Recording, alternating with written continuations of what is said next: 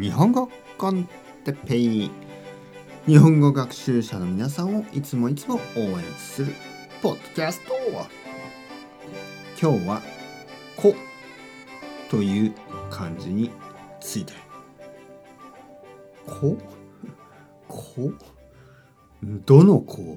どの子でしょう？はい。えー、日本語コンテッペイの時間ですね。皆さん元気ですか？僕は今日も元気ですよ。えー、こという漢字って言われても、え？どの子？と思いますよね。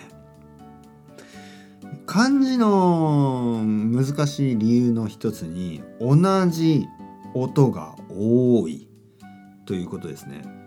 こと言っても、え？どの子ですか？ね、何のどいろいろ漢字がありますけどどどれのことを言ってますか？そうなりますよね。でそういう時僕僕たち日本人は「子供の子」ですと言います。漢字を人に伝えるためにあのどの漢字かっていうことを言う時ね「子」子供の子の子ですよって言うと「あああの子ね」あの子の漢字ねっていうふうになります。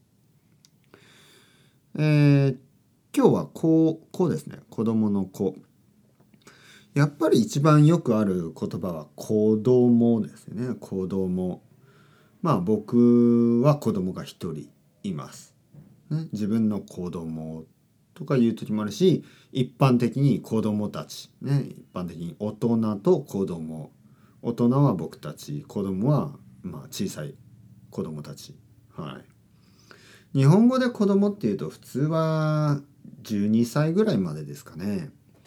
で13歳からは中学生というのでまあ中学生中中学生ぐらいの、まあ、子供とも言えるし中学生中学生ぐらいの子子とそういう時に子と言いますね。はい、でこの「子」の漢字を使うのがあの人の名前特に女の子の名前でよく使います。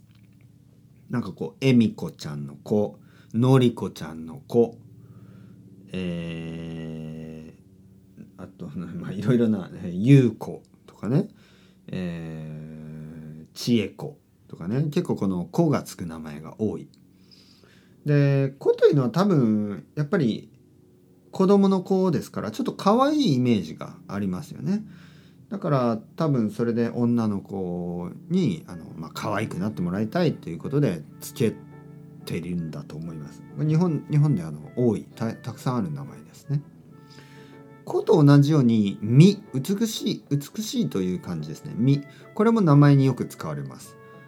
えー、なんかえっ、と例えば「直子」「直子」という名前がありますね。そして「直美」ね、その子子供の子が美しい「美」どちらかを使って「直子」「直美」とかえー、春子春美みたいに、えー、結構「み」も美しいの字もよく使われますね。こあとはこうですね「し」「し」とも読みますけど「し」えー、っとね何があるかなえー、養子養子という言葉もあります。養子というのはその adopt された子供のことを養子と言ったりね。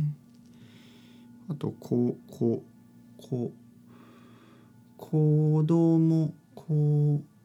う、まあ、やっぱり名前名前とかでよくある感じかな、ね、はい。まあまあまあ面白いですね。この漢字にフォーカスしてちょっと日本語の説明をするというのはね。あの結構珍しいポッドキャストになると思いますからね。あのこれからも聞いてください。それではまた皆さん。 Chao chao。Hasta luego。またねまたね。またね。